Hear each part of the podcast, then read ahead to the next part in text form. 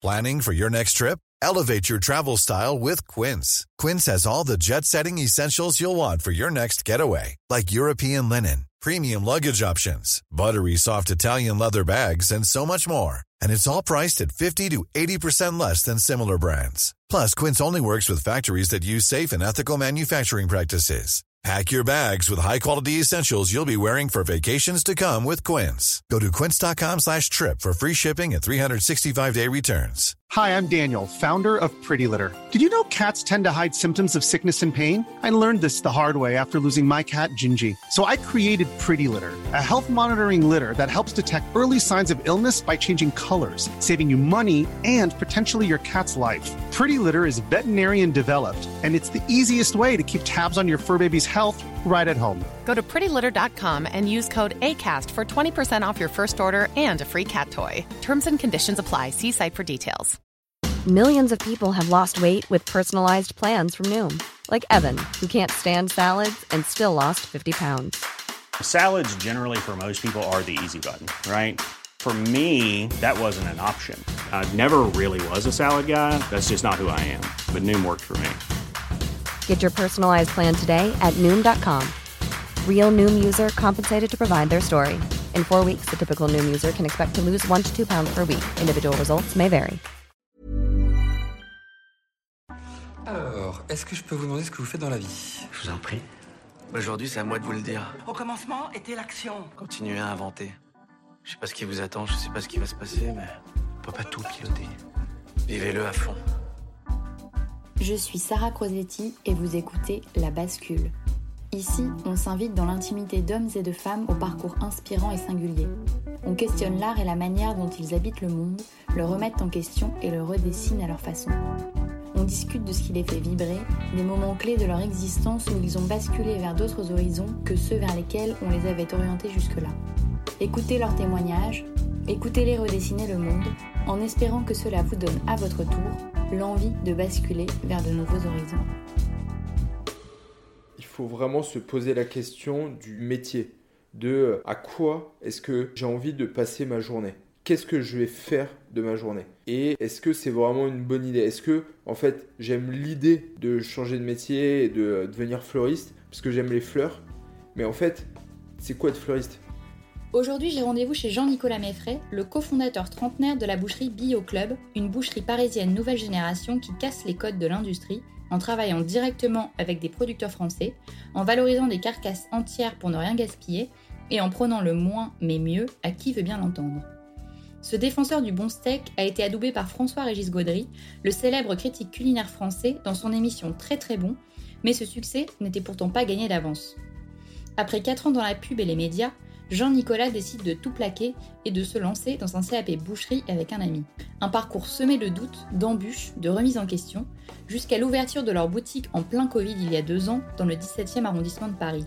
Jean-Nicolas revient sur ce parcours audacieux avec humour, clairvoyance et donne des conseils en or pour une bascule réussie. J'espère que cet épisode vous plaira et qu'il vous donnera envie d'aller vous payer une bonne bavette du côté du Bio Club. Bonne écoute Je m'appelle Jean-Nicolas Meffray, j'ai 30 ans, euh, voilà, j'ai euh, grandi et je vis euh, toujours à Paris. j'ai fait une formation classe prépa, école de commerce et un début de carrière plutôt côté journalisme, médias et publicité avant de me reconvertir il y a 4 ans au métier de boucher. Alors, tu as travaillé quelques années chez Merci Alfred, qui est une filiale du groupe My Little Paris. Est-ce que tu peux nous en dire un peu plus sur ce que tu faisais? Ça pouvait passer par de la création de contenu. Donc, par exemple, on, avait fait une OP qui était hyper sympa avec Casper, donc qui est une marque qui essaye un peu de révolutionner l'approche du matelas. Et donc avec eux, on avait fait toute une étude sur le sommeil.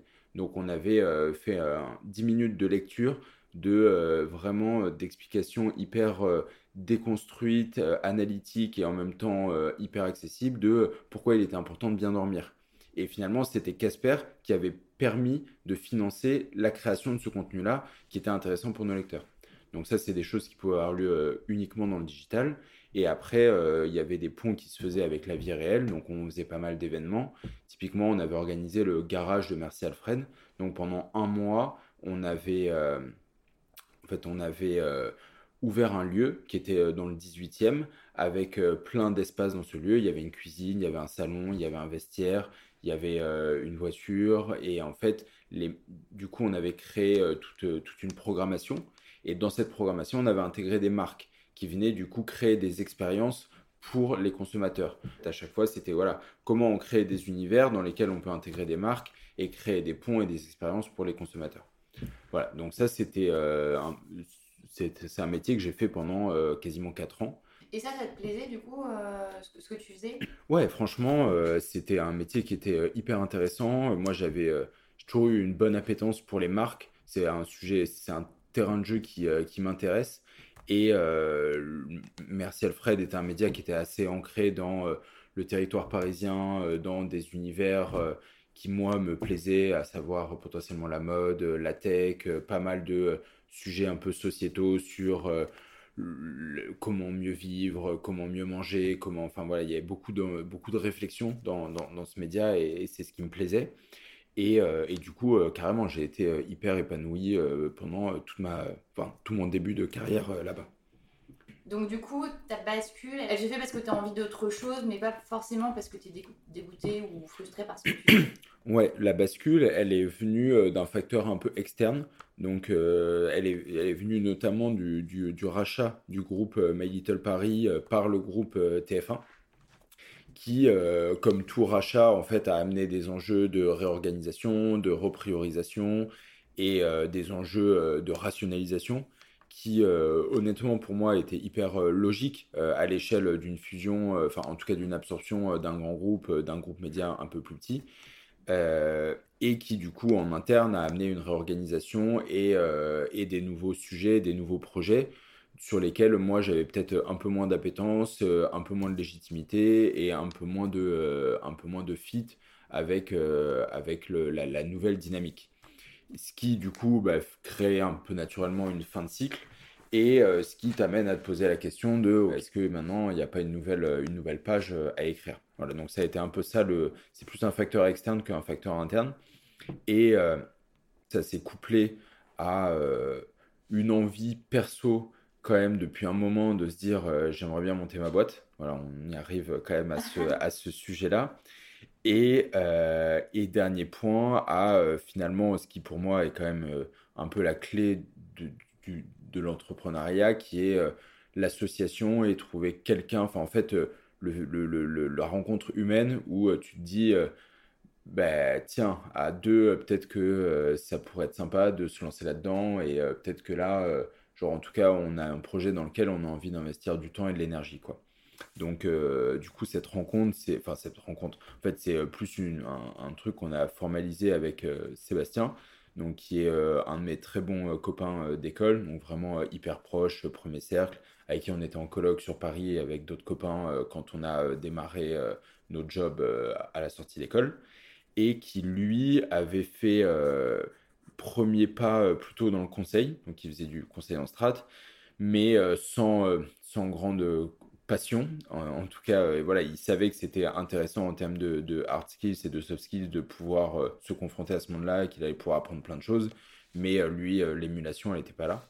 Et, et, du coup, il a assez rapidement démissionné pour aller sur des projets beaucoup plus de passion. Donc lui, il a commencé par aider des éleveurs dans le Gers, parce qu'il est gersois, qui euh, essayait de remettre en avant une race rustique de volaille.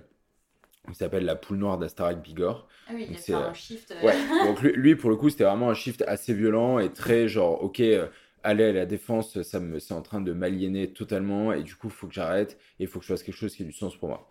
Donc, il a travaillé sur ce projet de, de poule et de, de chapon. Et après, à un moment, il y a eu un enjeu d'argent. donc, du coup, il a rejoint un groupe où il y avait en fait euh, un, éleveur qui avait fait fortune dans le vin, qui élevait des bêtes euh, en Bourgogne, qui s'est dit ok, ben moi j'ai des bêtes, je vais ouvrir des boucheries pour passer euh, toutes les parties nobles, et après je vais ouvrir des restos de meatballs pour passer tout le reste. Donc en soi, le projet était assez malin, enfin il y avait une bonne balance. Du coup, Seb s'est retrouvé à gérer la partie restauration de ce groupe. Donc, euh, projet assez dynamique, mais qui finalement, pour des raisons un peu humaines, a commencé un peu à péricliter et à patiner. Et du coup, lui est arrivé en fait à la fin de son cycle là-bas en mode bon, ok, ça avance plus, moi j'ai plus d'énergie à mettre là-dedans. Au même moment où moi j'étais du coup sur ma fin de cycle chez My Little. Et en fait, un matin, il m'appelle, il me dit écoute, là dans mon groupe, ils vendent les boucheries. Donc, je sais pas, est-ce que tu voudrais pas qu'on aille la visiter il y a peut-être un coup, quoi. Et c'est comme ça vraiment que je, me suis retrouvé un samedi matin à Charles Michel dans le 15e à visiter une boucherie et pas pour acheter du jambon, mais pour me dire, ok, ben en fait, si, je devais acheter ce truc, euh, qu'est-ce que j'en ferais? Qu'est-ce qui va pas? Euh, Qu'est-ce qu'il faut changer? Et euh, qu'est-ce qu'on pourrait faire de, différent? Et en vrai, bah, on a passé deux heures là-dedans et on s'est dit, putain, mais il y a quand même, bah, du coup, potentiellement pas mal de trucs à faire. On a vu tout de suite, en tout cas, il y a des convictions qui ont émergé assez rapidement. Du coup, on s'est dit, euh, ok, bon, bah, c'est cool, mais en vrai, on n'y connaît rien. Pour le contexte, on n'est vraiment pas du sérail. Enfin, on n'a on a, on a... Tu pas de père bouché. Non, j'ai pas de père bouché. Euh, Seb non plus. On n'a même pas de parents qui sont artisans, euh, ni commerçants. Euh, donc vraiment, c'est out of the blue ce truc, quoi. Et du coup, on s'est dit, ok, bah, il faut qu'on challenge nos idées avec des gens qui sont un peu plus experts que nous. Donc, on a eu cette phase un peu de genre 3, euh, 3 à 6 mois, où euh, tu vas rencontrer plein de monde, où on a vu euh, des éleveurs, des restaurateurs, des bouchers, des cuisiniers, des chefs, des, des journalistes, des, enfin vraiment tous les gens qui pouvaient de près ou de loin avoir un avis pertinent sur la question, on allait leur voir en disant, bah voilà, pour nous, ça, ça a l'air un peu naze. Enfin, en tout cas, ça nous semble pas de la manière optimale de fonctionner. Euh, est-ce qu'il y a une raison qu'on ne voit pas pour laquelle ça fonctionne comme ça, ou est-ce que c'est juste un leg du passé? Et euh, on se dit que potentiellement ça, ça pourrait marcher. Euh, est-ce que en fait on se met un doigt dans l'œil parce qu'on n'a pas vu telle ou telle barrière, ou est-ce que potentiellement il y a quelque chose d'intéressant? Et je m'arrête sur ce point, mais ça c'est intéressant que tu le mentionnes, c'est que c'est un truc que tu mets en avant et que tu conseillerais pour ceux qui veulent se lancer dans un projet, c'est que avant toute chose, essayer d'aller toquer aux portes euh, des acteurs un peu du marché principal et de d'avoir. ouais, bah franchement, oui, franchement. Enfin, en fait, euh, sauf si, euh, je sais pas, on est sur des profils de création d'entreprise hyper senior où tu as une expertise métier très forte, ça fait 30 ans que tu bosses dans telle industrie et du coup tu es vraiment expert et du coup tu as tu dans ta niche, tu as identifié euh, un petit truc qui allait pas dans ta niche, et donc du coup, tu vas euh, venir combler ce gap tout seul. Bon, voilà, là, euh, bah, du coup, je pense que tu as déjà un bagage hyper solide dans la technicité de, ce que tu vas faire. quand tu vas explorer un peu des nouveaux secteurs, la seule posture à avoir, c'est l'humilité et partir du principe que tu sais rien. Tu as le droit et il faut avoir des convictions, des lignes un peu directrices, euh, mais le but, c'est de pouvoir euh, challenger ces, convictions et de pouvoir en fait euh, les crédibiliser le plus possible et, mettre des réalités face à des idées ou des intuitions. Et, ça, du coup, bah, la manière de le faire, c'est rencontrer des gens qui sont plus experts que toi et lire des choses, apprendre, se renseigner, enfin en gros vraiment avoir une courbe de montée en compétences quoi parce que sinon, tu te, enfin, la possibilité de prendre un mur parce qu'il y a des choses que tu n'as pas vues, elle est hyper euh, élevée, quoi. Ouais, ouais, non, c'est un point. C'est pour ça que je pense que c'est un enseignement important euh, que tu donnes là, euh, qui pourrait être semblé complètement normal pour certains, mais pour d'autres, c'est bien de le préciser, de dire voilà, prenez du temps, prenez quelques mois et n'hésitez pas à, voilà, à vous faire aider et, un peu... et, et en même temps, parmi tous les gens qu'on a pu rencontrer, discuter et tout, il y en a beaucoup qui nous déconseillaient de faire euh, ce qu'on avait envie de faire, qui nous disaient que c'était pas lucide, que euh, ça n'avait aucun sens et que euh, et que stop quoi, ou qui riaient un peu en se disant votre idée elle est sympa, enfin en tout cas oui vous êtes au jeu, mais la barrière à l'entrée pour pouvoir l'exécuter elle est énorme et on pense pas que vous le ferez quoi, ou que vous arriverez vraiment à aller au bout de votre démarche.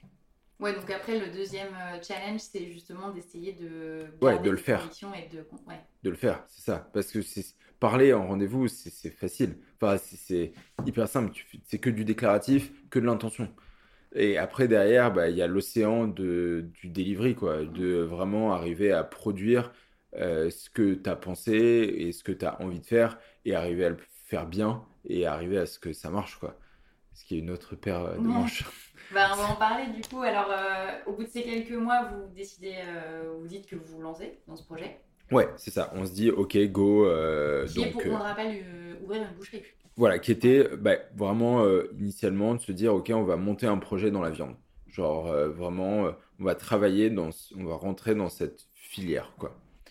Et, euh, et du coup, on a eu la chance de pouvoir partir euh, avec des ruptures conventionnelles de nos euh, jobs respectifs, ce qui nous a permis en fait de mettre en place un peu une, une perspective de deux ans euh, de euh, création de projet. Voilà, on Oui, s'est dit, ok. pas- ce qui est pas trop d'ailleurs pour créer ce genre de, de projet. Ben ouais, parce que ben, ben, nous, en tout cas, euh, du coup, on s'est dit, ok, on va arrêter. Euh, du coup, euh, on va monter un projet dans la viande. Et du coup, il faut vraiment, maintenant qu'on a parlé à des, des personnes, maintenant, il faut qu'on aille dans le dur du sujet. Il faut qu'on monte en compétences. Et du coup, on s'est dit, ben, la, la, la, la seule chose, euh, enfin, le, le seul point euh, par où démarrer, euh, c'est se former, quoi. Donc, on s'est dit assez, assez rapidement qu'il fallait qu'on passe un CAP boucher, quoi. Et donc là, tu te lances, tu te retrouves euh, en CAP boucher. Ouais, c'est ça. Donc euh, là, euh, bah là, voilà, donc tu annonces que tu vas démissionner, que tu vas monter ta boîte. Donc déjà, enfin, perspective de risque assez élevée. Euh, donc que tu quittes le salariat, que tu quittes un bon poste, un bon boulot, un bon salaire euh, pour euh, voilà, monter ta boîte. Et que en plus, bah, du coup, tu vas, tu vas, tu vas bosser dans la viande, qui est un secteur que tu connais pas du tout. Et que tu vas démarrer par passer un CAP boucher qui n'était pas franchement écrit dans ta potentielle trajectoire, quoi. Et, euh, et donc, du coup, euh, retourner à l'école euh, et vraiment aller mettre les mains dans le, dans, dans, dans le cambouis, quoi. Donc, euh, ça a été une décision qui a pu être, euh, enfin, qui a, qui a pas choqué, mais qui a, qui a interpellé. Euh, vraiment, moi, le sentiment que j'ai perçu, c'est pourquoi? Et en même temps, il y avait vachement ce, cette chose où la reconversion, c'était déjà un peu un sujet il y a quatre ans. Voilà, les gens en parlaient. en fait, il y avait une espèce de, d'aura autour du fait de se reconvertir. Et t'as plein de... Et quand tu dis que toi, tu, tu vas quitter ta boîte, tout le monde te dit, ah ouais, moi aussi, j'ai trop envie, euh, j'aimerais le faire et tout. Mais, euh, mais finalement, tu te rends compte que c'est un peu des, des, des chimères. Mais... Mais très peu passent. le- Ouais, mais très peu passent le cap et vraiment partent vraiment à l'école et débarquent au CFA un lundi matin, quoi. Et euh, c'était un bon, euh, un bon challenge, quoi. Et à ce moment-là, quand vous repartez en CAP boucherie, etc., vous avez déjà un peu en tête un BP ou euh, vous avez fait quelques projections, euh, vous avez un peu de visibilité ou c'est vraiment plus court terme et vous dites non, d'abord on fait la formation et puis ensuite euh, on verra comment ça va se passer? Bah, en fait, on s'est assez vite fixé sur cette idée de, OK, on va faire la formation, ça va nous prendre un an. Après, on avait la très forte intuition de se dire, OK, euh, la première étape de ce projet, la manière la plus simple et la plus tangible de l'incarner, ça va être d'ouvrir un lieu physique. Et du coup, quand tu veux ouvrir un lieu physique dans la viande, bah, tu ouvres une boucherie, quoi. Enfin, c'est... Et du coup, on s'était dit, OK, euh, même si on a beaucoup d'idées, envie de faire plein de choses, pour que, c- c- un, pour qu'il y ait de l'argent qui rentre, et deux, pour que les gens comprennent ce que c'est euh, notre projet, la manière la plus simple et la plus claire de le faire, en fait, c'est de vendre de la viande. Et du coup, de vendre la viande que nous, on aura choisie, qui aura nos valeurs et euh, qui va exprimer nos convictions, quoi. Donc, on avait un peu ce truc déjà en, voilà, qui était quasiment, euh, quasiment acté. Et du coup, on s'est dit, OK, le CAP, c'est bien. Alors, pour la petite histoire, du coup, on aurait pu le passer à Paris parce qu'on vivait à Paris. Mais euh, on s'est dit qu'on allait faire ça de manière encore plus simple en allant le passer à Avignon en alternance. Donc, on descendait euh, une à deux semaines par mois. On dormait euh, chez ma grand-mère là-bas. Euh, donc, on faisait euh, 40 minutes de route le matin à, à 6 heures pour aller au CFA.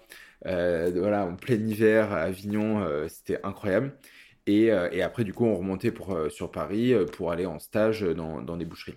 Oui, il y a quand même une réelle notion d'investissement. Enfin, quand tu dis Ouais. ça, euh, faut Ah bien que ben, que ouais, ouais, pendant ouais, un ouais. an, euh, C'est pas, c'est, c'est pas anodin. hein. Nous, en termes de sacrifice, euh, bah, tu sacrifies euh, de l'argent, parce que du coup, tu réduis ton rythme de vie, tu sacrifies énormément de temps, parce que tu recommences à bosser le week-end, tu alternes des semaines de cours et des semaines en entreprise.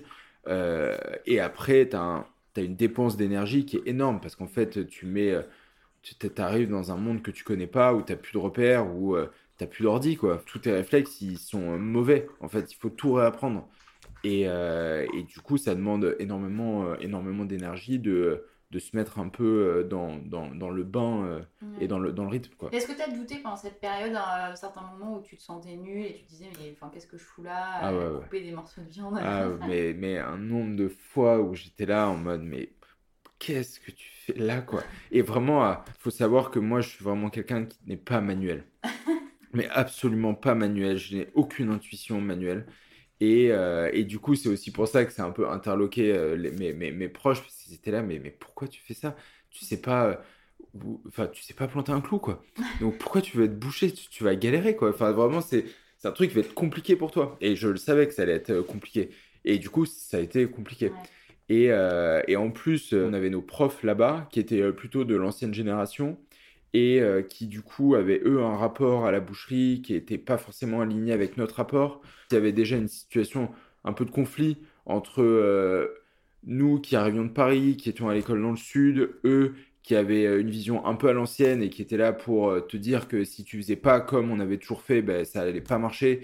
Et nous qui leur répondions que bah, en fait si potentiellement euh, ça pourrait être marché différemment, mais en même temps on savait pas comment parce qu'on était en train de l'apprendre. Donc du coup, il y avait une posture de, de domination et de conflit qui était euh, un peu tendue.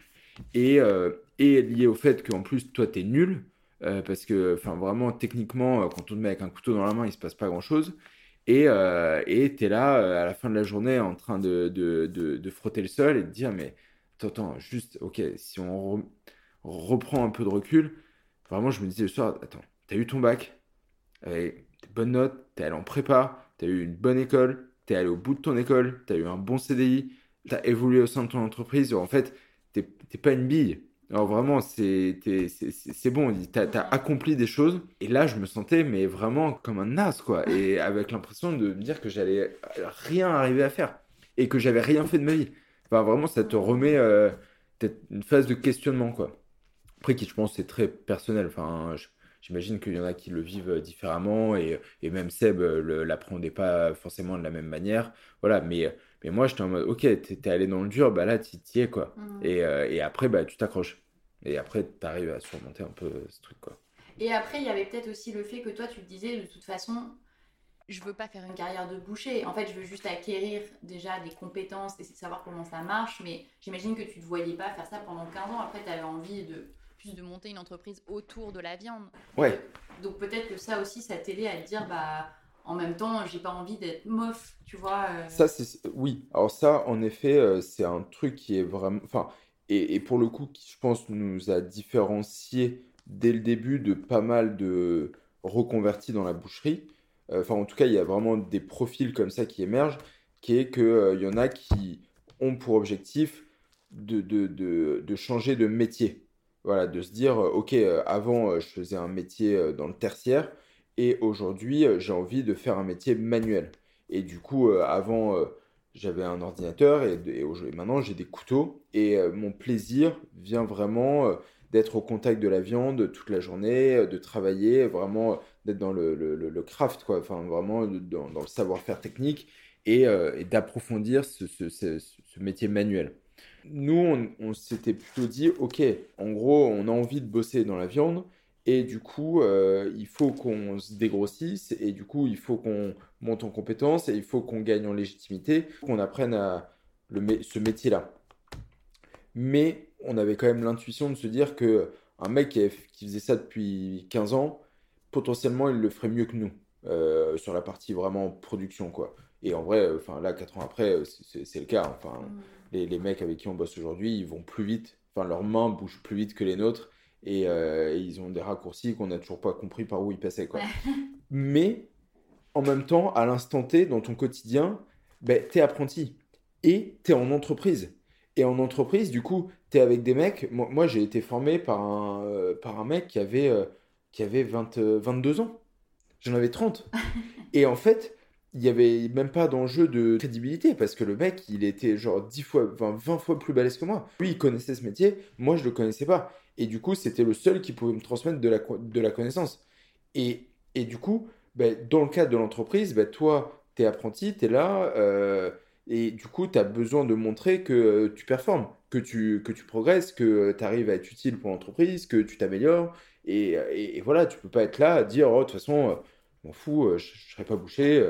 Ben non, non, en fait, là, tu passes un CAP bouché, tu vas à l'école, tu es en entreprise, il faut y aller, quoi. Mmh. Et il faut arriver à, à passer cet état-là, parce que sinon, ça, ça s'arrête, quoi. Enfin, tu te fais virer, tu t'as pas ton CAP, enfin, une histoire, quoi.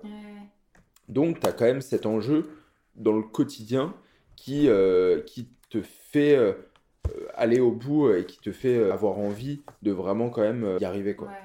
Et d'être performant. Et alors après cette année-là, donc tu as eu ton CAP j'imagine Ouais. Et tu au, bout, au, bout, de la nuit, ouais, ouais, le CAP a fini par arriver quoi.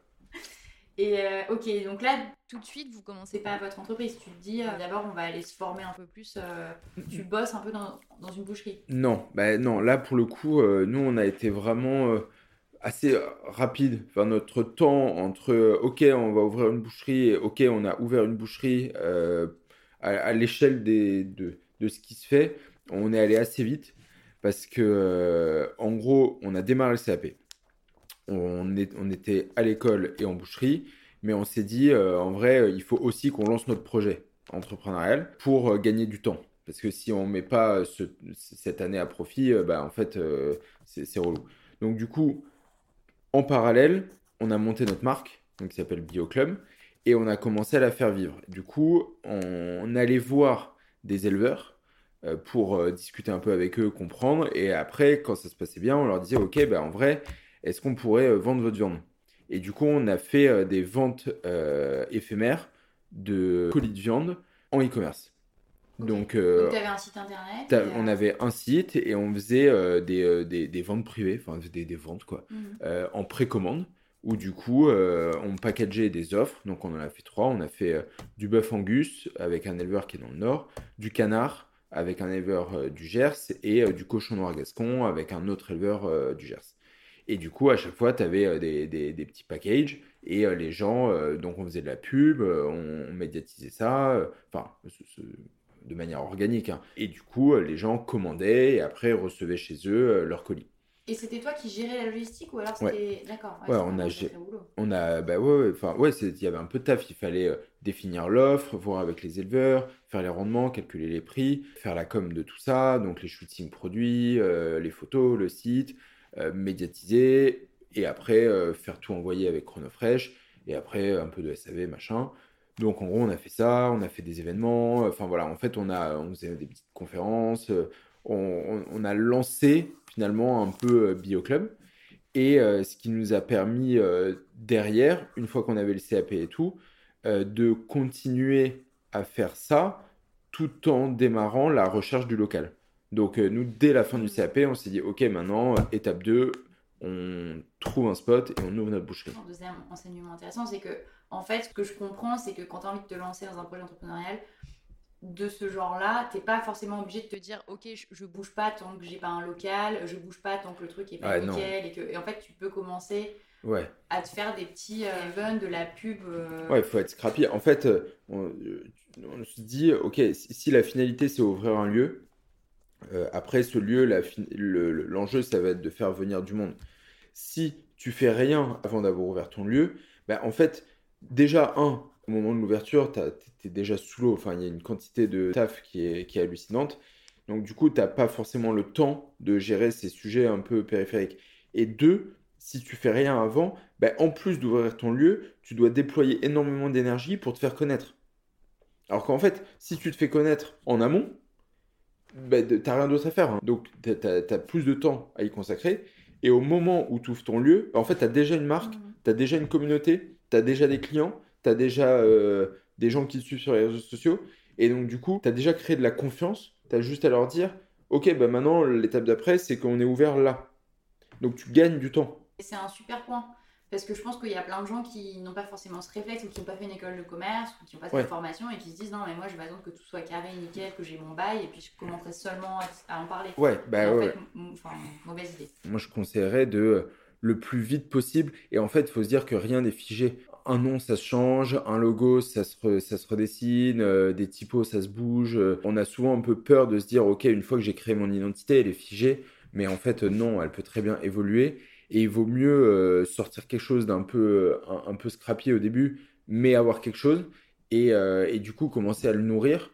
Euh, parce que ça donne de l'énergie et que, ça permet de, faire, de démarrer son projet.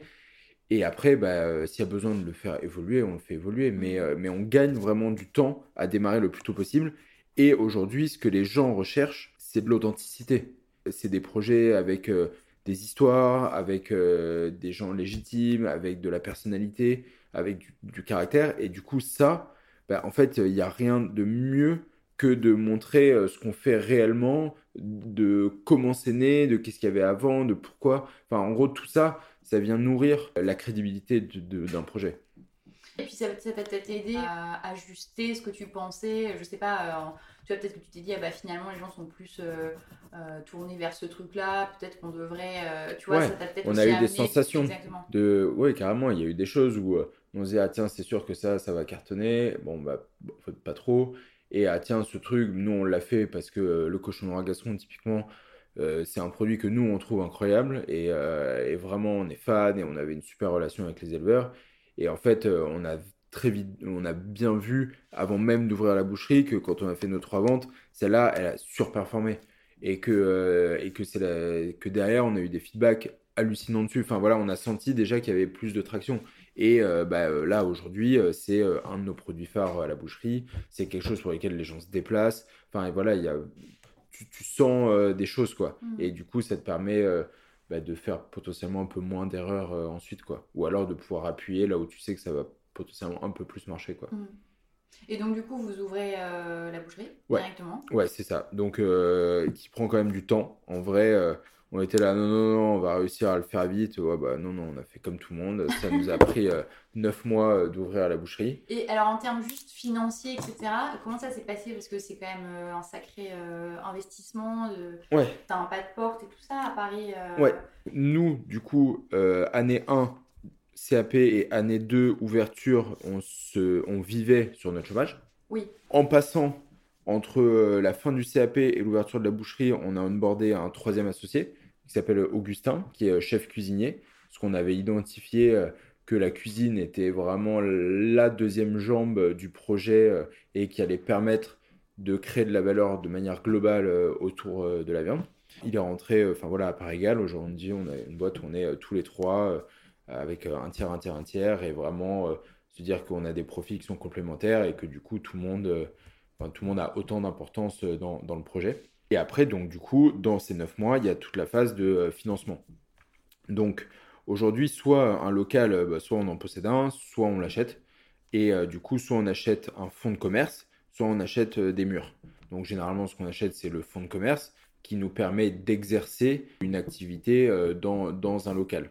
Donc, ça, ça se finance avec souvent de la dette c'est vieux comme le monde, hein, enfin, d'acheter, euh, d'acheter des fonds de commerce et euh, faire des trucs dedans. Euh, c'est, des projets qui sont assez lisibles pour les banques, mais tu as quand même un enjeu de rentabilité et un enjeu de faire matcher du coup le prix du fonds qui va générer de la dette et donc du coup des remboursements mensuels, plus le loyer, parce qu'il y a le prix du fonds et après le prix, le loyer mensuel. Et du coup, ça, bah, il faut voir, euh, ça crée des charges. Et après, il faut voir euh, quel chiffre d'affaires on met en face pour être capable de rembourser ces charges-là, plus euh, les salaires, plus après les charges liées à, la marge d'exploitation. Et donc ça, c'est un, une grosse partie de modéliser un peu tout ça, surtout quand c'est la première fois que tu le fais et que tu n'as pas beaucoup de repères et que tu travailles, enfin, il y a toute une partie vraiment de pour récupérer de la data, quoi, pour euh, avoir des chiffres qui soient cohérents. Parce qu'en fait, si tu fais un BP euh, qui, est, qui, est, bidon, ben, un, déjà toi, tu te mets à risque parce que tu pensais que tu allais gagner tant et en fait, tu gagnes beaucoup moins. Et deux, ben, la banque potentiellement peut te retoquer parce que ton BP, il n'est pas viable. Quoi. Et comment tu fais? C'est-à-dire que là, tu vas, tu vas voir euh, des boucheries alentours Ouais, c'est euh, euh, tu sors les études, tu analyses, tu trouves tous les comptes de résultats de boucherie que tu peux arriver à trouver, tu regardes, du coup, tu arrives à, à identifier bah, quelle est ta marge opérationnelle, et après, derrière, quelles sont les, quelle est la structure de coût, quel est l'objectif de résultat net, et après, et après tu t'embrouilles un peu tout ça par rapport à toi, à tes propres contraintes. Et en fait, ce qui est dur, c'est que tu as une phase euh, vraiment de terrain où euh, tu appelles des marchands de fonds, euh, tu es sur le bon coin, tu trouves des mecs, tu te balades dans la rue, tu vas toquer aux portes. Et en fait, là, tu vois plein de choses, mais tout a un prix qui est différent.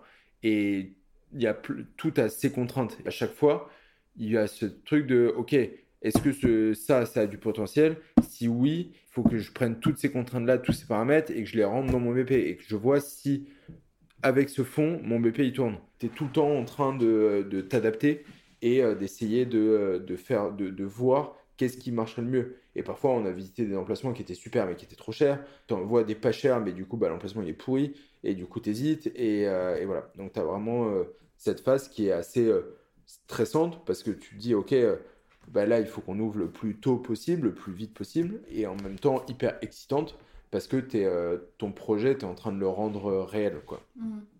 Voilà. Et c'est donc quand tu dis ça nous a pris 9 mois, c'est que ça, cette phase de recherche et euh, de calibrage et tout ça, mmh. ça, ça t'a pris beaucoup de temps.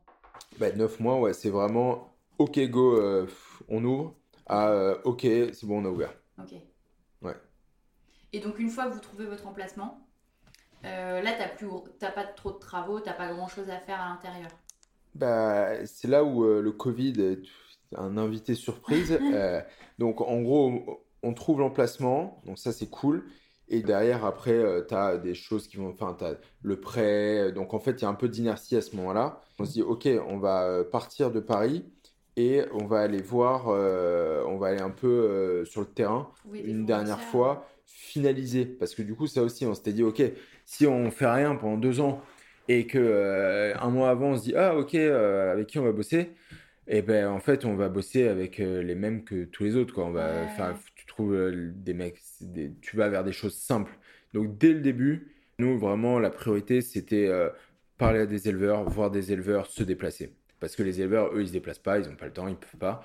Et on s'est dit, ok, bah, c'est à nous de faire cet effort. Si on veut créer une différence, bah, il faut qu'ils nous voient. Parce que le, c'est quand même des mecs qui ont besoin de sentir les gens et, euh, et, un contact réel, ça a quand même toujours plus de poids que, que le téléphone. Donc, faut qu'on se bouge, quoi. Donc, vraiment, dès qu'on pouvait, on prenait la caisse, on allait voir des mecs, on prenait le train, on allait voir des mecs. Et là, on est parti euh, trois semaines et on a fait 3000 km, on a fait vraiment le tour de la France pour revoir des gens qu'on avait déjà vus, en voir des nouveaux, finaliser et vraiment, en fait, boucler nos, nos, nos achats, quoi. Et euh, donc ça, c'était hyper cool. Vraiment une super expérience. On a rarement autant mangé de notre vie. c'était euh, homérique. Vraiment, il y avait un... Parce qu'on était reçus euh, de manière hyper humaine et hyper généreuse partout où on allait. Et, et en fait, pour eux, ils nous disaient, peu de gens viennent les voir. Enfin, vraiment, c'est un métier qui est magnifique, mais qui est hyper ingrat. Et, et même si eux avaient... on a toujours eu ce truc de, à chaque fois quand on rencontrait des nouveaux éleveurs, ils nous voyaient arriver, ils se disent hum, c'est qui eux là euh, Ils n'ont pas la même tête que d'habitude. tu dois vraiment montrer patte blanche parce que tu, sors toujours de nulle part. Et en même temps, bah, comme nous, on avait vraiment un, une envie d'apprendre qui était forte, une vraie curiosité et une capacité d'écoute. Et bah, du coup, derrière, ça, on arrivait euh, à créer du lien. Et derrière, les mecs te disent Putain, mais genre, euh, trop bien quoi. Ouais, donc une de vos différenciations, c'était effectivement par le sourcing de trucs beaucoup plus quali que ce que tu peux trouver dans des boucheries classiques. Bah, enfin après voilà, chacun travaille euh, comme il veut, mais nous, notre parti pris, c'est de se dire, on ne travaille pas avec les grossistes. C'est-à-dire qu'on va enlever cet intermédiaire-là, on va travailler en direct avec les éleveurs. Et avec un cadre qu'on a mis à la France. On travaille que avec des mmh. éleveurs français. Donc, ce qui est un premier pas de côté par rapport à euh, manière de fonctionner un peu plus classique. Et en fait, ce pas de côté-là amène une complexité qui est euh, l'enjeu de la carcasse entière. C'est-à-dire que quand on travaille avec un grossiste, euh, c'est l'avantage d'un grossiste, on va lui demander ce dont on a besoin. Donc, Si c'est l'hiver, par exemple, sur le bœuf, on va lui demander beaucoup plus de morceaux à braiser. Et le grossiste, les parallèles se font avec le, la, grande conso plus B2C. Il, est rentré dans un niveau de service qui est beaucoup plus profond et aujourd'hui on peut vraiment acheter que ce qu'on veut. Donc si on a envie d'acheter que du paleron, parce que on pense que le paleron c'est le meilleur morceau à Bourguignon, bah, en fait on peut acheter que du paleron et on peut se faire livrer des, cartons entiers de, de sacs sous vide avec du paleron dedans. Sauf qu'en fait, euh, un paleron, bah, il y en a un par vache. Ouais. Donc en gros, tu te dis, ok, j'ai acheté 20 palerons, mais du coup, ça veut dire que là, il y a 20 vaches qui se baladent là-dedans, et où est le reste? Et euh, ça pose des enjeux d'équilibrage de la matière. Donc, à partir du moment où tu te dis, ok, moi, je vais travailler en direct avec un éleveur, l'éleveur, lui, il a une ferme. Donc, l'enjeu, c'est qu'il a sa ferme et il faut que ça arrive chez toi. Donc, ça va passer par un abattoir. Mais l'abattoir, son travail, c'est genre juste d'abattre les bêtes et pas de les découper et euh, de faire ce travail de grossiste. Mmh. En fait, lui, c'est vraiment juste un prestataire de service au milieu qui te fait passer du vivant euh, à, à, la, viande. Donc l'éleveur, il dit, ok, moi, je veux bien te vendre, euh, je, veux bien te vendre une vache, mais il faut que tu me l'achètes en, entier, quoi. parce que j'ai pas de solution pour t'en vendre qu'un bout. Mmh. Donc, ce qui fait que toi, au bout, bah en fait, au lieu de recevoir que du paleron parce que c'est l'hiver et que les gens veulent du bourguignon, tu reçois une vache. ou euh, une demi-vache. Et cette demi-vache, bah en fait, il faut euh, tout passer parce que tu l'as acheté. Et que l'argent que tu vas gagner, il dépend de ta capacité à, à en vendre le plus possible et le mieux possible. Oui, d'où le, enfin, la cuisine. D'embaucher voilà, quelqu'un qui cuisine et qui va pouvoir recycler. Euh, Exactement, enfin en tout cas revaloriser quoi. Euh, et, donc c'était vraiment ça, c'est le deuxième pilier de notre euh, concept, qui est euh, de faire toute la charcuterie maison et de faire tout notre traiteur maison. Mais ce qui est un peu ancestral au final, enfin, quand tu regardes il y a 100 ans, on n'a rien inventé. on n'a rien inventé, on a juste fait comme avant. Mais en fait, c'était une, des, c'est des, enfin, d'ailleurs, on n'est pas les seuls à le faire, il hein, ne faut pas croire que voilà. Et en fait, c'est, on est juste revenu à des choses qui pour nous avaient un peu plus de sens que euh, le modèle actuel euh, qui est un peu un leg de, de la frénésie euh, industrielle dans l'agroalimentaire qui s'est mis en place depuis les années 50 quoi. Et en termes de prix, vous arriviez à vous, à vous y retrouver par rapport à des boucheries qui, qui, bossaient, comme tu le disais, comme ça, avec des grossistes? Les prix, franchement, c'est compliqué. Enfin, c'est pas compliqué, mais c'est plutôt complexe. Nous, en soi, on, a fait énormément de benchmarks. Tous les produits qu'on a aujourd'hui en boutique, c'est des choses qu'on a rechallengées, où on a essayé de trouver euh, les meilleurs rapports qualité-prix et tout. Est-ce que nous, aujourd'hui, euh, on estime qu'on est cher? Euh, Franchement, non. Moi, j'estime qu'on vend nos produits au juste prix et que pour la qualité que c'est, c'est vraiment c'est top quoi. Sachant qu'en plus, on s'est toujours dit, ok, il y a un peu cette tendance à ce que la viande pourrait devenir un peu un produit de luxe. Et euh, dans les boucheries Cali, entre guillemets, il y a euh, un, choix, qui reste un choix, mais qui, qui, peut être euh, de niveler par le haut. Et de se dire, ok, bah, en fait, moi, je vais juste faire de l'exceptionnel. Et sauf qu'en fait, l'exceptionnel, c'est quoi? C'est enfin, c'est le bœuf de Kobe, c'est le wagyu, c'est la rubia galega. Et en fait, tout ça, bah, les gens, ce qu'ils aiment là-dedans, c'est les steaks. Et donc, en fait, on revient sur ce sujet d'équilibrage. C'est-à-dire que, ok, je vends du bœuf de Kobe, bah, ça veut dire que je vais acheter en fait euh, un carré de côte de bœuf que je vais faire venir du Japon et euh, je vais prendre que ce bout-là. Donc en fait, euh, il y a toujours ce sujet de, ok, carré de côte de bœuf, il y a cinq, il y a, y a, le carré fait 5 côtes, bah, il y a tout le reste de, de ma demi-vache, bah, elle est encore au Japon et elle est partie dans, dans l'industrie du steak haché. Quoi. Mmh. Donc est-ce que ça a du sens? Et est-ce qu'en France, il n'y a pas des trucs qui sont hyper bons? Euh, est-ce qu'on a vraiment besoin de faire, 8000, de faire faire 8000 km à une viande? Donc en fait, nous on s'est dit, non, c'est pas la volonté. La volonté, c'est de pouvoir rendre accessible de la viande de qualité aux gens.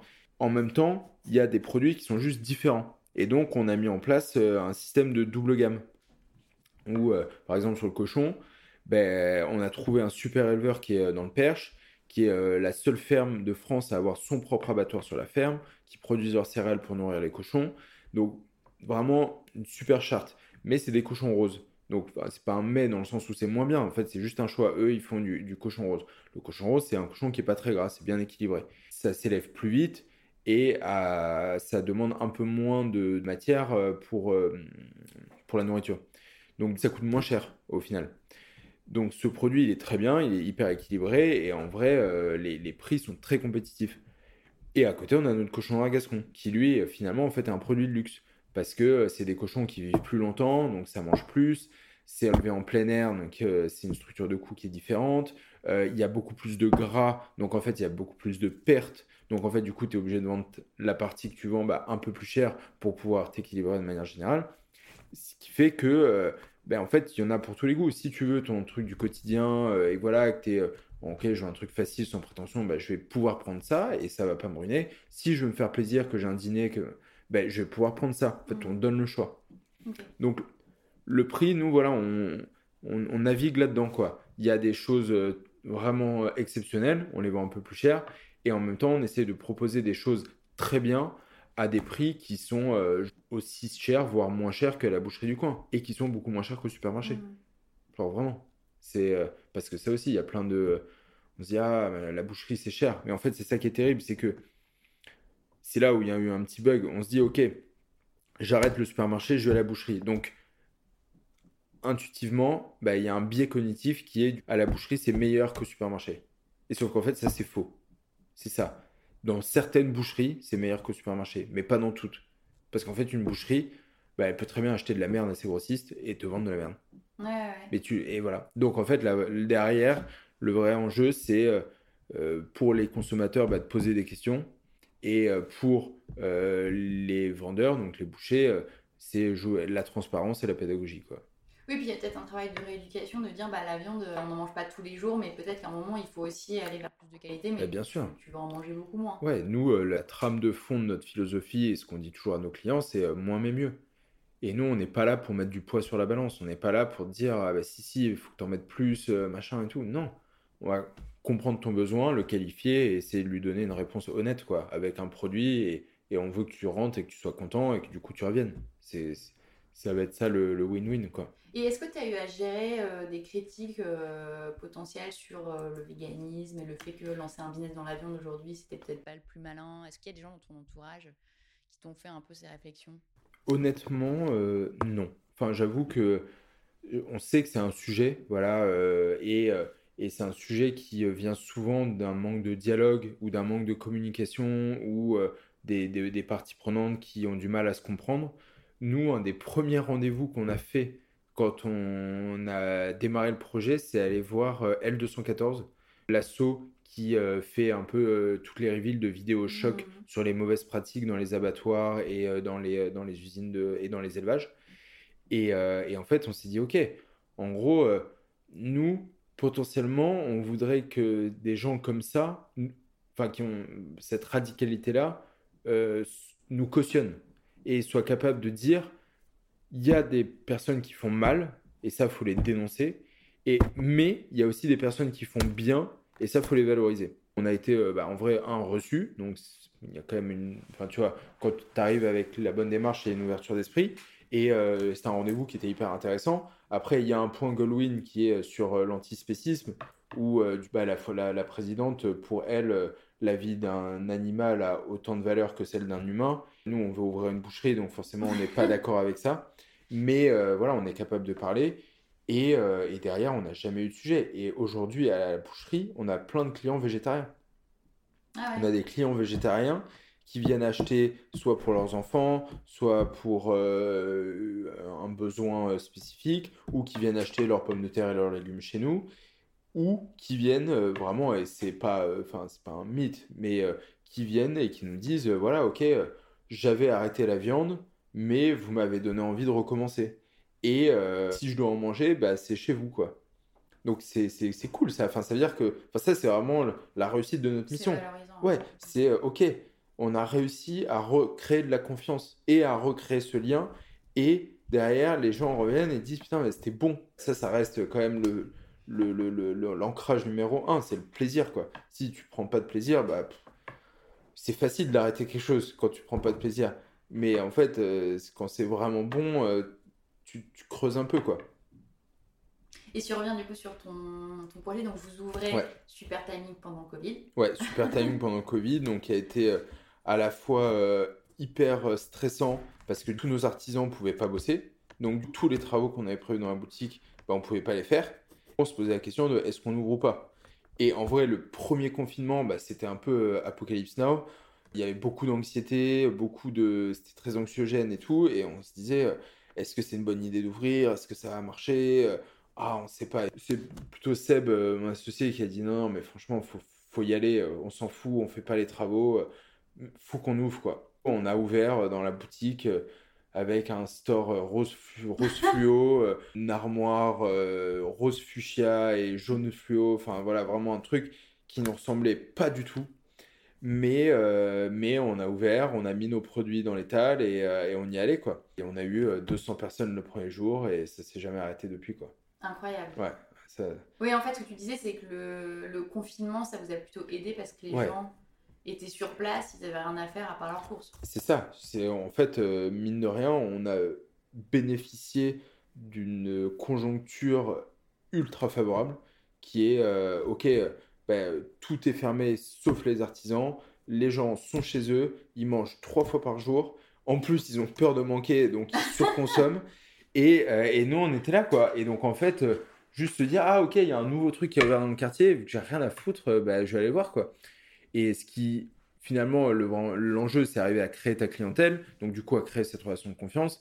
Et ça, euh, la seule manière de le faire, c'est qu'une personne vienne plusieurs fois, c'est l'occurrence. Et en fait, euh, aujourd'hui, tu as des clients, enfin, un client qui vient une fois par euh, semaine, bah, tu mets euh, deux mois et demi à l'avoir vu dix fois. Un client qui vient euh, tous les jours, bah, en fait, en dix jours, c'est devenu un client fidèle. Donc, en fait, on a gagné énormément de temps grâce à ça. Hmm. Donc là- là-dessus, on a eu, on a eu de la chance. Oui, puis ce qui est intéressant, c'est que ça aurait pu être juste un effet de mode pendant quelques mois. euh, Ouais, Et et, puis, en fait, après, que tu dis, ça- arrives à créer des, des usages. Ouais, ça a perduré et ça veut dire qu'il y a vraiment quelque chose derrière et qu'il y a de la qualité et que, que les gens reviennent. Quoi. Ouais, les gens Parce sont que revenus. maintenant, ça fait, euh, ça fait combien de temps que vous êtes Bah là, ça fait deux, jours, deux ans que la boucherie est ouverte. Ok. Ouais.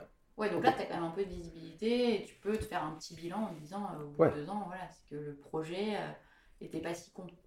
Non, apparemment, c'est viable. ouais, ouais, c'est, c'est... Apparemment, c'est viable. Et en termes de rémunération, donc euh, ton chômage, du coup, a dû arriver euh, à son terme. C'est arrêté euh, deux ou trois mois après l'ouverture de la boucherie. Ouais, et donc là, tu es un peu sans filet, tu te dis, Ah bah, bah faut que ça marche. faut quoi. que ça tourne, quoi. Ouais. Ouais. On s'était dit, ok, bah, en vrai, nous, on va avoir un enjeu ultra rapide à se payer. Donc, euh, bah, la seule manière d'y aller, c'est euh, ne pas recruter pour que euh, potentiellement euh, les premiers bénéfices, euh, bah, on puisse enfin, avoir assez de, de marge pour se payer dessus, quoi. Mm. Et euh, ce qui fait qu'on a eu une grosse charge de travail au début parce que on a pris un gros local, que euh, ça a bien marché dès le début. Donc en fait, il y avait énormément de demandes. Et coup, on avait fait un an de CAP, donc on n'était pas non plus expert en la matière, même si on avait ouvert une boucherie, donc on était censé l'être. Donc en fait, euh, la seule manière de compenser ça, bah, c'était le temps de travail, quoi. Ouais. Donc tu travaillais beaucoup pour euh, être capable de, d'avoir euh, une offre euh, qui était à la hauteur de, de tes ambitions, quoi. Ouais, parce qu'au début, c'est toi quand même qui coupe la viande. Ouais, on a tout, ouais, on a tout fait. on était là. Même au début, au tout tout début, on se faisait un peu aider par euh, un coach qu'on a qu'on a eu euh, qui s'appelle Jean Denot, qui est un, un gourou de la viande euh, qui est assez âgé aujourd'hui, enfin qui je sais pas, il doit avoir 60 euh, passés et qui a toujours été qui a navigué dans, dans le milieu avec une ligne directrice très forte, très euh, très très tournée vers la qualité, très authentique et tout, et avec qui on a bien accroché et qui nous a coaché euh, un peu euh, pendant les premières années du Mhm. projet. Au début, on disait, mais Jean, on peut pas. Vas-y, est-ce que tu peux nous aider et tout? Donc, on faisait rentrer de la viande chez lui, il la désossait pour nous faire un peu gagner du temps, il nous l'envoyait. C'était vraiment. euh, on, on a, on, on- apprenait en marchant, quoi. Et, euh, et un jour, euh, on lui a dit, OK, bon, bah, vas-y, on pense que c'est bon, euh, arrête de nous la désosser, on, t'envoie tout. Et, et il dit, ouais, bah, ouais, ouais, il faut y aller, les gars, quoi. Et du coup, tu t'arrives, t'as le mardi toute ta cam qui rentre et tu te dis, putain, ça va être, ça va être sport, quoi. Mais, euh, mais voilà, petite, euh, pe- pe- petit pas par petit pas, on a réussi à, à- à monter en compétences et à s'organiser, à gagner du temps et à faire en sorte que ça se passe bien, quoi. Et donc, tu arrives à te payer assez rapidement. Ouais, dès le début. euh, En fait, euh, c'est des business qui sont brick and mortar. l'argent, il rentre avant que tu le dépenses. Enfin, donc, normalement, si tu as des clients et que tu as bien calculé tes rendements, donc les rendements, c'est j'achète un bœuf, je vais le découper en 150 morceaux. Quel morceau, quel est le poids de chaque morceau et combien il faut que je vende chaque morceau pour au final créer une marge globale sur le bœuf que j'ai acheté, les rendements, que tu fais sur tout, mhm. toutes, tes, toutes tes, espèces de viande, toute ta charcuterie et tout, et qui donne derrière une marge globale. Donc ça, si tu le fais pas, bah es mort, parce que du coup, tu n'as aucun outil de pilotage. Mais si tu le fais, euh, si, c'est fait correctement, bah, tu sais que tu as acheté tant, tu vas revendre tant, et du coup, il y a, y a, un delta au milieu, et, et, euh, ce delta, normalement, il est mhm. bénéficiaire. quoi. Donc on s'est payé dès le début, peu, euh, mais assez pour vivre. Il n'y a jamais eu, euh, n'a jamais été dans le stress financier, quoi. Ça, c'est assez agréable. Et au bout de deux ans, par rapport à tes, ton niveau de salaire d'avant, quand tu bossais euh, chez Merci Alfred, est-ce que tu arrives plus ou moins à, t'en rapprocher ou est-ce qu'il y a vraiment une grosse différence? Bah, en vrai, je l'ai dépassé. Ah ouais? Ouais, aujourd'hui, on gagne. Enfin, moi, je gagne plus que ce que je gagnais avant. Ouais, donc message très positif, quoi. Ouais, carrément. Ouais, ouais. Franchement, euh, c'est euh, avec beaucoup de rigueur et beaucoup de travail, euh, c'est quand même des métiers où tu peux vraiment gagner, vraiment gagner de l'argent, quoi. Au quotidien. Et après, avoir un enjeu un peu plus long terme qui est la. Enfin, tu as acheté un fonds de commerce, tu le rembourses chaque mois et au bout de 5 ans, il t'appartient. Et du coup, une fois qu'il t'appartient et que tu l'as payé, bah, le jour où tu le revends, et ben, toute la plus-value, elle est pour toi. Donc, si tu as acheté un, dans un endroit qui est plutôt en croissance, que toi, tu as revalorisé ton fonds, que tu l'as fait prospérer, bah, potentiellement, euh, il y a un, beau, un beau billet à la sortie. Quoi. Ouais, tu peux aussi gagner là-dessus. Ouais. Ouais, c'est vraiment. C'est pour ça que bien acheter au début, c'est très important. Quoi. Ouais, oui, et toi, tu as valorisé quoi? L'emplacement, j'imagine C'est toujours ce qu'on dit. Euh. Ouais, bah c'est ça. Hein. Nous, on est allé à Guimoquet, qui était vraiment euh, pile poil dans, dans notre target, à savoir des quartiers dynamiques avec euh, énormément de commerce de bouche et euh, en gentrification. Et plutôt ancré sur une consommation de population locale que de touristes. Mm. Et Guimauquet, c'est ça, c'est euh, t'as les Batignolles qui poussent du sud vers le nord, t'as Montmartre qui pousse de l'est vers l'ouest, tout le monde s'arrive là, c'est hyper dense, c'est blindé, et les gens, ils mangent, quoi. Donc euh, ça, ça, marche bien et il n'y a pas de raison que ça, que ça s'arrête. quoi. Est-ce qu'il y a des livres, des films ou des gens qui t'ont inspiré dans ton, dans ton, processus? En humain, il y a vraiment cette personne, euh, Jean Denot, euh, voilà, qui a été une figure assez importante dans cette reconversion avec qui on a beaucoup parlé, beaucoup échangé et vraiment ça a été une des personnes, c'était un peu un phare dans la nuit, quoi, qui en cas de doute est capable de répondre à des questions très précises, et en même temps euh, de t'accompagner sur vraiment cette philosophie et cette vision. Donc ça, c'était euh, c'est une personne euh, qu'on remercie beaucoup. après, moi, il y a un livre que j'ai trouvé vraiment intéressant, qui est plus lié un peu à la radicalité de ce changement. C'est Let My People Go Surfing de Yvan Chouinard, qui est le fondateur de Patagonia. Ok, je connais pas. Et bah, donc Patagonia, ouais, bah, c'est un bouquin euh, qui raconte un peu sa vie et euh, sa vision de l'entrepreneuriat. Et en fait, à quel et en fait, tu te rends compte à quel point, enfin, Patagonia aujourd'hui, c'est une marque qui est hyper forte, qui a des valeurs qui sont hyper mm. fortes et qui a beaucoup d'aspérité et qui, euh, qui a un impact qui est hyper positif. qui, qui...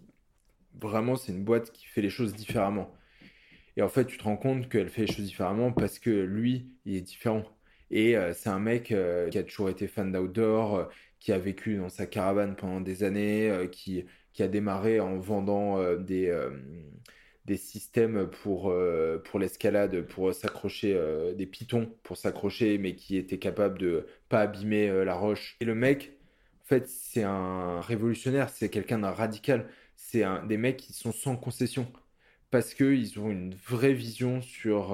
Enfin, lui, c'est sur... faut sauver la planète, faut sauver la nature et, il est prêt à aller à tout pour, ça. Euh, et, il adore la, nature et il disait, euh, voilà, nous on allait surfer dans des spots qui étaient où l'eau était polluée.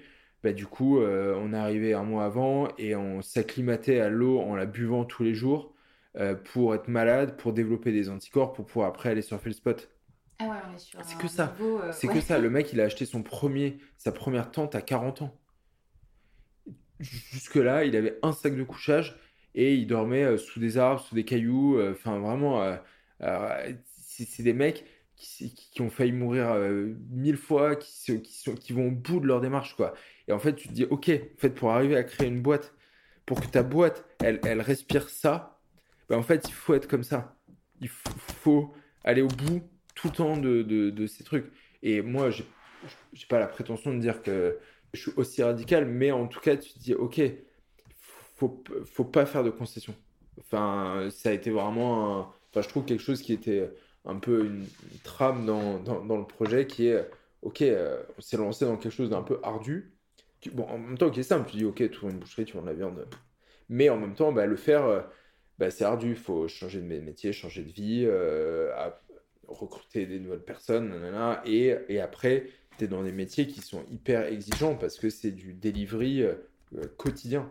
En fait, c'est un, Oui, puis t'as pas le droit à l'erreur. Une fois que t'as t'as vendu un truc pas frais. Ouais, euh, tu fais une merde, euh, voilà. Et, euh, et en fait, si tu veux être très bon, il faut être très bon tous les jours, du matin au soir, dans tout ce que tu fais, tout le temps, tout le temps, tout le temps. Et tu as un jugement qui est constant. Nous, on a une boutique qui n'a pas de porte, qui est ouverte sur la rue. Les gens, ils passent, ils voient. Et en fait, euh, dès que tu es un peu en dessous, euh, bah, ça se ressent, quoi. Donc, il faut avoir, enfin, trouver cette énergie en soi de pourquoi tu le fais et, euh, et, et après arriver à la retranscrire dans des actes vraiment euh, quotidiens, quoi. On arrive à la fin de cet entretien. J'ai Ouais. une dernière question emblématique pour toi. Ouais. Qui est tes conseils clés pour les gens qui ont envie de basculer? Il y a l'envie, l'idée d'une reconversion, mais euh, il faut vraiment se poser la question du, du- métier, de euh, à quoi est-ce que j'ai envie de passer ma journée? Qu'est-ce que je vais faire de ma journée? Et euh, est-ce que est-ce que c'est vraiment une bonne idée? Est-ce que en fait j'aime l'idée de changer de métier et de devenir fleuriste? Parce que j'aime les fleurs, mais en fait c'est quoi être fleuriste? Est-ce que ce que j'aime vraiment, c'est faire de la logistique, euh, faire des achats, euh, rempoter, dépoter et servir des clients toute la journée? Qu- qu- Qu'est-ce qui me donne de l'énergie en fait dans les fleurs? En fait, finalement, est-ce que c'est pas plutôt euh, la composition florale? Et à ce moment-là, est-ce que je ferais pas mieux de faire de la scéno? Donc, qui me permettrait de bosser dans les fleurs, mais en fait, avoir un métier où en fait, euh, ben, je dois convaincre des clients, euh, avoir un travail qui est créatif, euh, changer de lieu chaque jour en allant sur des événements. C'est vraiment prendre le temps de, euh, derrière l'idée, d'aller dans le détail de qu'est-ce que ça implique De se projeter. de en- se projeter. Qu'est-ce que ça implique? Comment je vais vivre? Euh, est-ce que ça va me donner de l'énergie ou est-ce que ça va m'en prendre? Est-ce que je suis OK de travailler les week-ends ou pas? Est-ce que je suis OK du coup d'être en décalage avec euh, potentiellement ben, mes amis qui eux sont toujours dans le tertiaire et eux ben, le week-end c'est toujours du vendredi au dimanche soir? Ben, en fait, si toi tu bascules vers un métier d'artisanat, ben, du coup tu es là pour servir ces gens-là. Donc en fait, toi, tes, tes temps forts, ça va être eux leurs temps faibles. Et donc du coup, tu vas avoir une énergie qui va être complètement différente. Donc vraiment, pas sous-estimer ces questions-là qui, euh, derrière, euh, sont clés pour euh, l'épanouissement dans le quotidien d'un projet de reconversion, quoi. Mm. Je pense. Très clair. Voilà. bon, on s'arrêtera là. Ok, bah, Merci beaucoup. Merci pour ton Merci. temps. Pour retrouver toutes les références et les ouvrages abordés dans ce podcast, rendez-vous dans la description du podcast ou sur le compte Instagram French Bontemps. Et si vous avez aimé, n'hésitez pas à vous abonner, à laisser une petite étoile ou un mot doux sur Apple Podcast. À bientôt pour un nouvel épisode de La Bascule. Even on a budget, quality is non-negotiable. That's why Quince is the place to score high-end essentials at 50 to 80% less than similar brands. Get your hands on buttery soft cashmere sweaters from just 60 bucks, Italian leather jackets, and so much more. And the best part about Quince, they exclusively partner with factories committed to safe, ethical, and responsible manufacturing. Elevate your style without the elevated price tag with Quince. Go to quince.com slash upgrade for free shipping and 365-day returns. Hi, I'm Daniel, founder of Pretty Litter. Cats and cat owners deserve better than any old fashioned litter. That's why I teamed up with scientists and veterinarians to create Pretty Litter. Its innovative crystal formula has superior odor control and weighs up to 80% less than clay litter. Pretty Litter even monitors health by changing colors to help detect early signs of potential illness. It's the world's smartest kitty litter. Go to prettylitter.com and use code ACAST for 20% off your first order and a free cat toy. Terms and conditions apply. See site for details.